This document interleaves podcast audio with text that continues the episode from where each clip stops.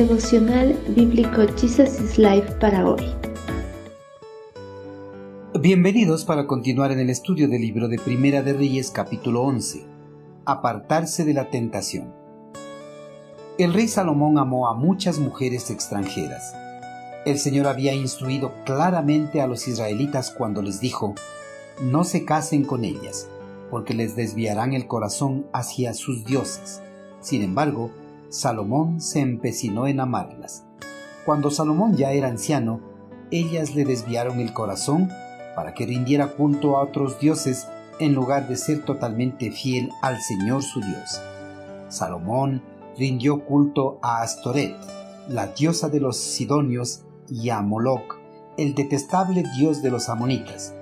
De ese modo, Salomón hizo lo malo a los ojos del Señor. Se negó a seguir al Señor en forma total y absoluta, como lo había hecho David, su padre. A lo largo de su reinado, el monarca hebreo presentó una gran debilidad hacia las mujeres. Por esta debilidad, Salomón tomó a 700 mujeres de la realeza como esposas y 300 concubinas. Muchos de los matrimonios de Salomón con mujeres de la realeza tenían como propósito ratificar tratados con otras naciones, una práctica común en el antiguo cercano Oriente. Además, tener varias esposas se consideraba como señal de riqueza e importancia. El rey quería tener un harén mayor que el de cualquiera de sus súbditos, y Salomón recurrió a esta forma de magnificencia real. La posesión de muchas esposas por Salomón era contraria a la política de los reyes de Israel, pues el eterno Creador a través de su siervo Moisés había prohibido tales prácticas dentro del pueblo hebreo. Salomón, a pesar de que tenía claras instrucciones de Dios de no casarse con muchas mujeres, al igual que los monarcas de los reinos vecinos, decidió no hacer caso de los mandatos de Dios, se había dejado llevar por los deseos lujuriosos de sus ojos. El Creador había prohibido la práctica de la poligamia en la monarquía hebrea, porque dicha práctica apartaría del Señor el corazón del rey. Dios conoce las debilidades humanas y por eso prohíbe a sus hijos relacionarse con prácticas mundanas que le puedan hacer causa de tropiezo. Los mandatos de Dios son siempre para el bien de las personas. Cuando las personas ignoran los mandatos de Dios, surgen consecuencias negativas inevitables. No basta con conocer la palabra de Dios, ni aún creerla. La palabra de Dios debe ser escudriñada y aplicada a las actividades y decisiones de la vida diaria. Los mandatos de Dios deben ser tomados en serio. Pueda que usted piense que tiene una fe firme, pero también recuerde que tiene puntos débiles y es a través de ellos que llega la tentación.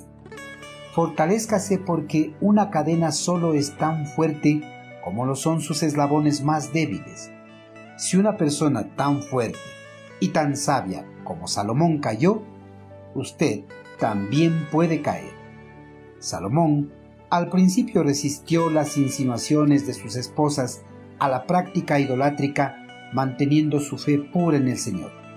Pero a la larga poco a poco lo introdujeron en la idolatría y lo separaron de Dios.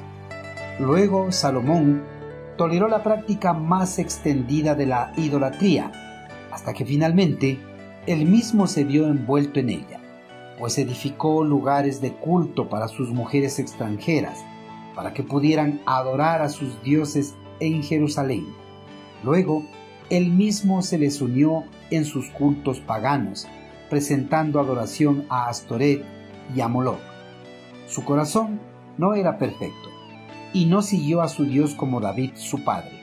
Su corazón estaba dividido en su lealtad y fue desobediente en una cuestión de suma importancia, lo que jamás había sucedido con David. Queridos hermanos, Salomón tenía una gran sabiduría dada por el eterno Creador, pero a pesar de esa sabiduría, ignoró los mandamientos y decretos establecidos por el Señor, persiguió los deseos de su corazón y contrajo matrimonio con mujeres de los pueblos paganos, adoptando la religión de ellas, ofendiendo de esa manera a Dios. El Creador conoce las debilidades de sus hijos, por eso ha establecido reglas para que no caigan en la tentación y se aparten del camino de la salvación y la vida eterna. Hermanos, seamos sabios, obedezcamos las palabras de nuestro Señor, apartémonos de toda situación que nos puedan hacer tropezar y separarnos del precioso regalo de una vida eterna con nuestro amado Creador.